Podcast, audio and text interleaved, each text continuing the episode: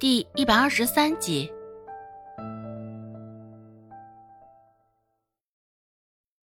周芷开口说道：“想必你还不知道你这手上是什么情况吧？哼，前期严寒发热，指头胀痛难耐，接着指头溃烂、流脓、溢脓。我说的不错吧？”那女人被他说的一脸茫然。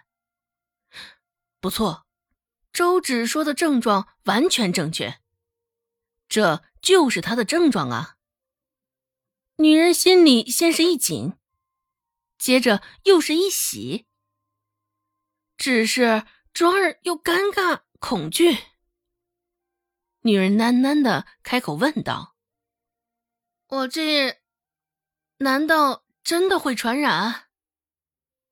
最后真的会手指坏死？”原本对周芷还是一脸的不屑，现在却不敢再如此轻视了。而他身旁的女儿听了此事，原本一脸的红色，现在却有几分的苍白，悄悄的往后撤离了半步，拉开了与他娘亲之间的距离，似是早就预料到了那女人会有这样的反应。周芷也不惊讶，半抬着眼皮儿开口说道：“你这手问题说大不大？”说小也不小，只是你平日里招的罪孽太深，我劝你还是好好积德行善在先吧。对于这个指头炎，周芷也没有与他透露过多的信息，可就算是这样，还是将那女人给唬得一愣一愣的。周芷什么也没多说，只是大家似是都已经默认那女人的手疾会传染。掌柜的也随即挥挥衣袖，说道：“我劝你啊，还是先将你的手疾诊治好了再说吧。都这般模样了，也别出来祸害自己，祸害别人了。”掌柜也是个狠人，说出的话也是不带丝毫的情面。想赚你钱的时候是一回事儿，只是赚不到钱反而让他亏本的时候。这又是另一回事儿了。掌柜的心里也是跟个明镜似的，清楚的很。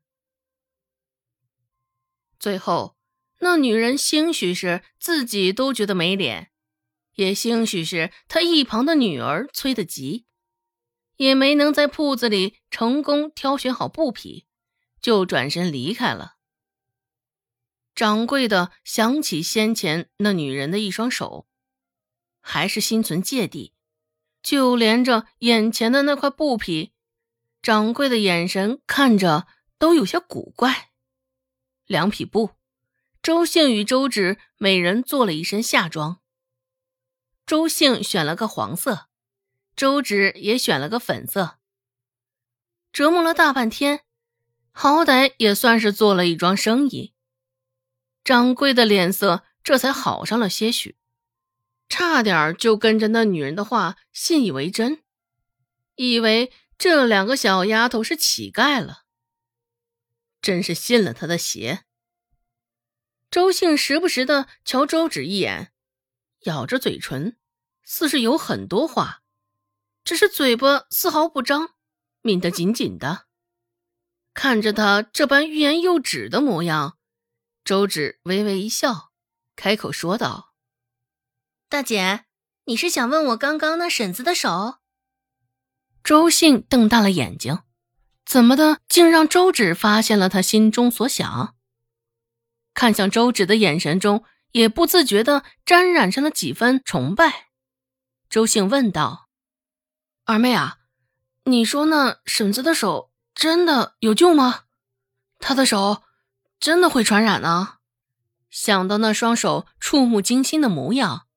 周兴还是心有余悸，周芷呵呵轻笑了两声，说道：“ 我这不过是吓唬吓唬他的话，哼，怎的？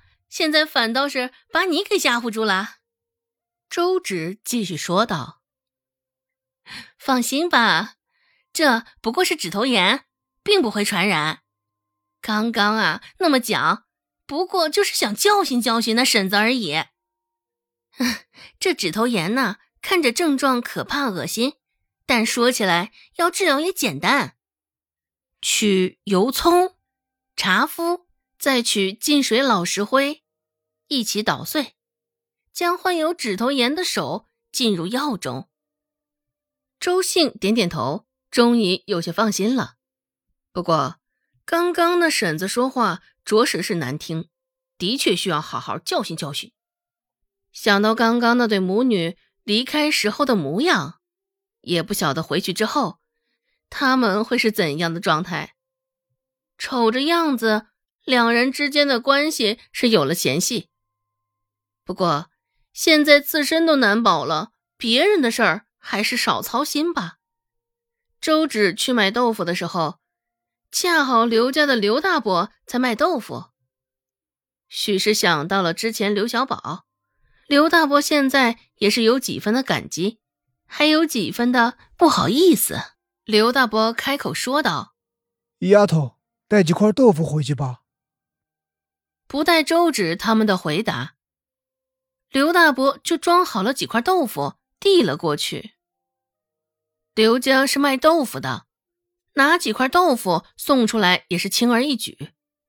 不过之前为了给刘小宝看病，刘家已经花了不少的积蓄，现在能够拿得出手的恐怕也只有豆腐了。周芷也不伸手接，开口说道：“刘大伯，无功不受禄。哎呀，这可舍不得，我哪能一直赚你们的便宜呢？”小丫头小虽小，只是现在说出来的话带着稚嫩的哑音，特别暖心，也特别搞笑。只是刘大伯听着却是有些惭愧。先前听立山村的人，陈家的，还有李正家的，都拿着枕巾去治病，不过他们却只有一筐豆腐。本集播讲完毕，感谢您的收听。感兴趣别忘了加个关注，我在下集等你哦。